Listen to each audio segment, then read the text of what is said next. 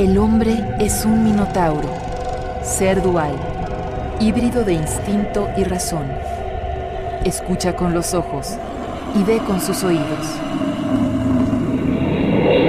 Las grandes obras de la literatura universal y sus laberintos sonoros. Minotauro sonoro.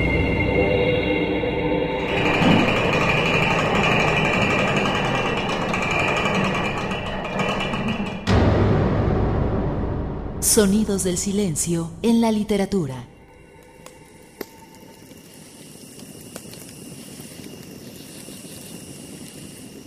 Crepitaciones de voz, apenas audibles. Susurros y murmullos enterrados. Agua quemada, tierra arrasada, destierro del Edén del tiempo. Páramo yerto, pláticas voces lejanas, empantanadas en la nada. El sopor de la canícula ahoga los murmullos en el lodo de sus recuerdos. Susurros,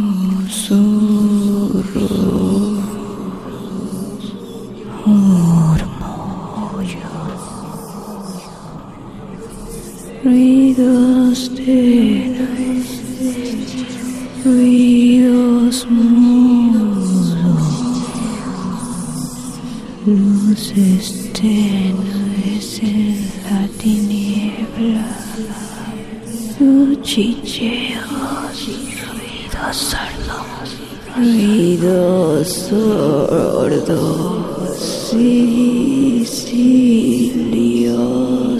de silencios.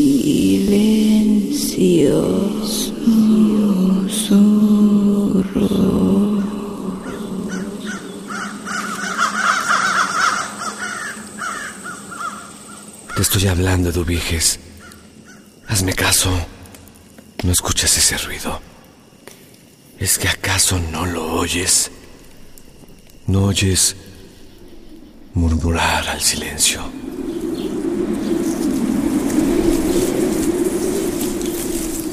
Juan, otra vez comienzan a saltar los grillos en tu cabeza como en un comal ardiente. Que te digo que son los muertos, Juan. Estate sosiego. Te ruego que no los despiertes. Déjalos tranquilos. No, Eduviges, estás loca. Los muertos no hablan ni hacen ruido. Escucha. Son como sureos de palomas junto al murmullo del viento de Comala.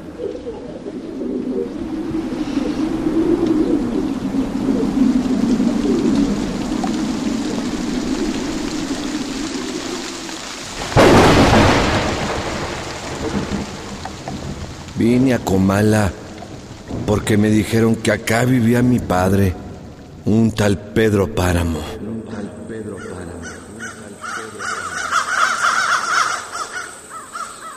No dejes de ir a visitarlo. Se llama Pedro. Pedro Páramo. Estoy segura de que le dará gusto conocerte. No vayas a pedirle nada. Exígele lo nuestro. El olvido en que nos tuvo, cóbraselo caro. Cóbraselo caro.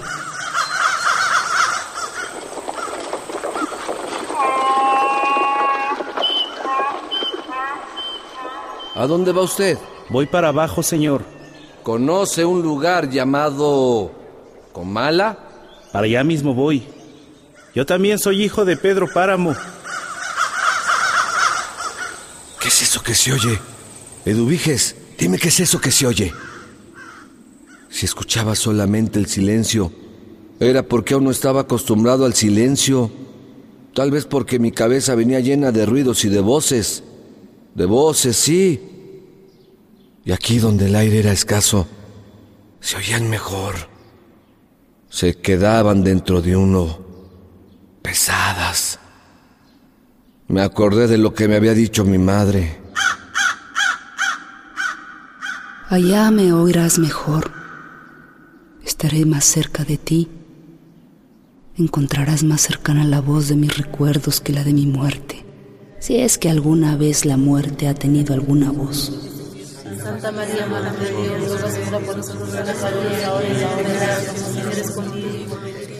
hemos escuchado partes de la novela Pedro Páramo, del escritor mexicano Juan Rulfo.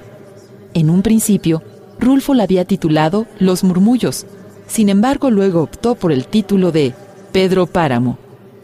Al terminar de leer la novela, sabemos que es verdad, que solo escuchamos los murmullos.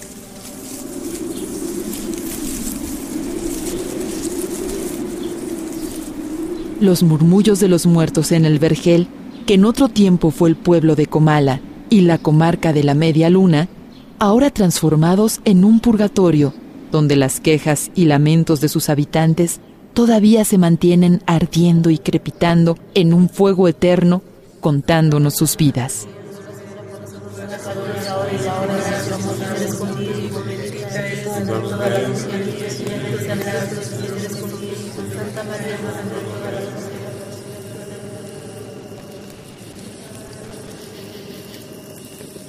El susurro denota un ruido límite, un ruido imposible. Susurrar es dejar oír la misma evaporación del ruido. Nos dice el semiólogo francés Roland Barthes, es como un ruido deshaciéndose, desmoronándose en el aire y en el tiempo.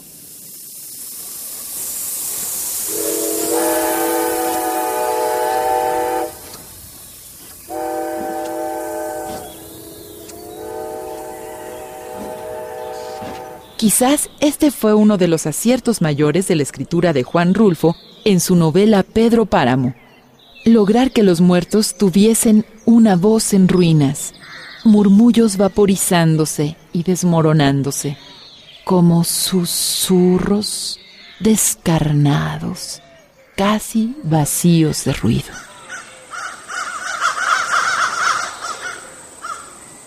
De modo que usted es el hijo de ella. ¿De quién? De Doloritas. Sí, pero ¿cómo lo sabe? Ella me avisó que usted vendría. Y hoy, y hoy precisamente, que llegaría hoy. ¿Quién? ¿Mi madre? Mi madre ya murió. Ah, entonces esa fue la causa de que su voz se oyera tan débil. Como si hubiera tenido que atravesar una distancia muy larga para llegar hasta aquí.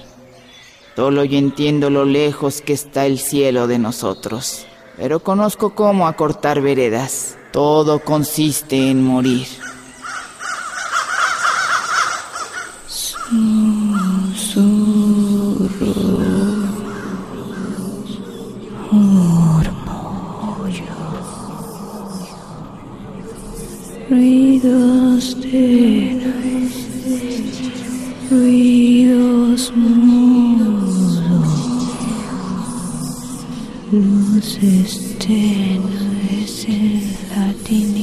Tiniebla, cuchicheos, ruidos sordos, ruidos sordos, sicilios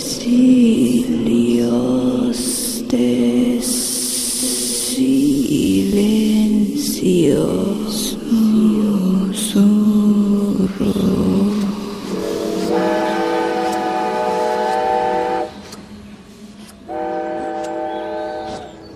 Roland Barthes a su vez se pregunta, ¿cómo es que la lengua puede susurrar?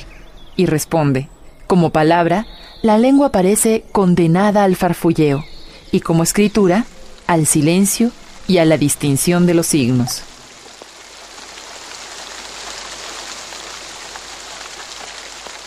Solo quedaba la luz de la noche, el siseo de la lluvia como un murmullo de grillos. El reloj de la iglesia dio las horas, una tras otra, como si hubiera encogido el tiempo.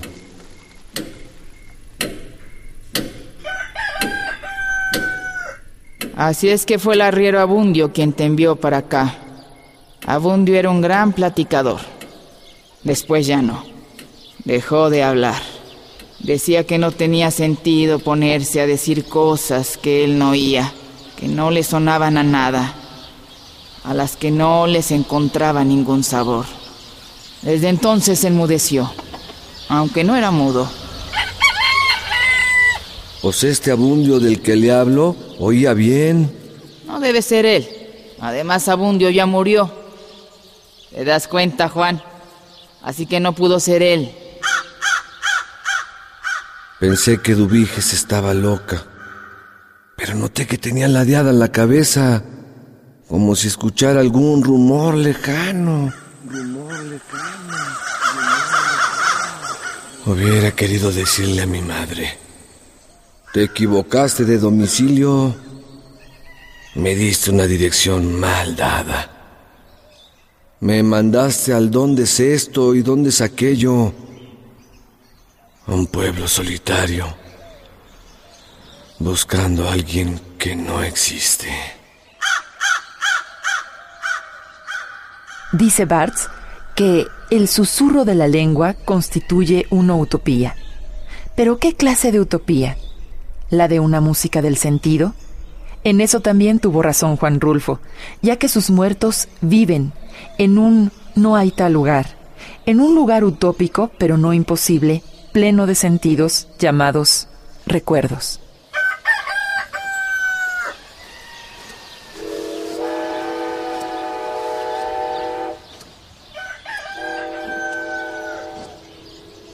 Hijo, allá hallarás mi querencia, el lugar que yo quise, donde los sueños me enflaquecieron, mi pueblo levantado sobre la llanura lleno de árboles y de hojas, como una alcancía donde hemos guardado nuestros recuerdos. Sentirás que allí uno quisiera vivir para la eternidad, allí donde se ventila la vida como si fuera un murmullo, como si fuera un puro murmullo de la vida.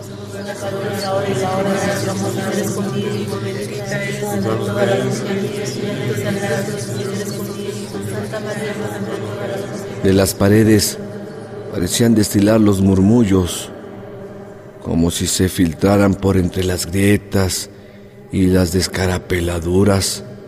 Yo los oía. Eran voces de gente, pero no voces claras, sino secretas. Como si... como si murmuraran algo al pasar. Como si zumbaran contra mis oídos.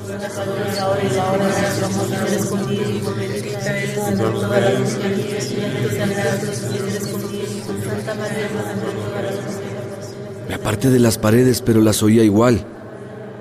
Igual que si vinieran conmigo, delante o detrás de mí. Y en cuanto me encontré con los murmullos, se me reventaron las cuerdas. Sí, madre. A mí me mataron los murmullos. Salías del templo un día, llorona cuando al pasar yo te vi. Salías del templo un día, llorona cuando al pasar yo te vi. Hermoso vivir llevabas llorona que la te creí. Juan, ¿has oído alguna vez el quejido de un muerto? Muerto, muerto. Más te vale. Vale. Hay muertos que no hacen ruido, llorona, y es más grande su. Hay muertos que no hacen ruido, llorona, y es más grande su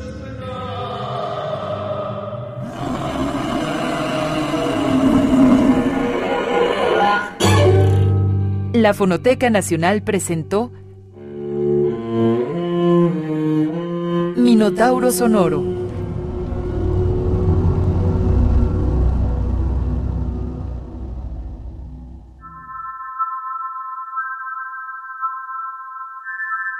Tercera Semana del Sonido, del 3 al 9 de septiembre en la Fonoteca Nacional.